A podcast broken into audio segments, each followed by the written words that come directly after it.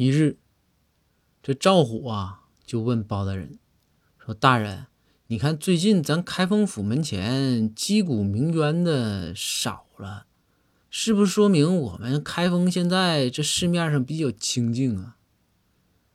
包大人就说：“说虎啊，我跟你说个例子啊，并不是投诉的人少了，就说明这个事儿就变好了，明白不？”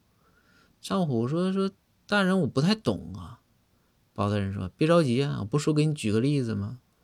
你想，你想，你仔细想，就降落伞这个东西，基本上没有投诉吧？那能代表这玩意儿的安全吗？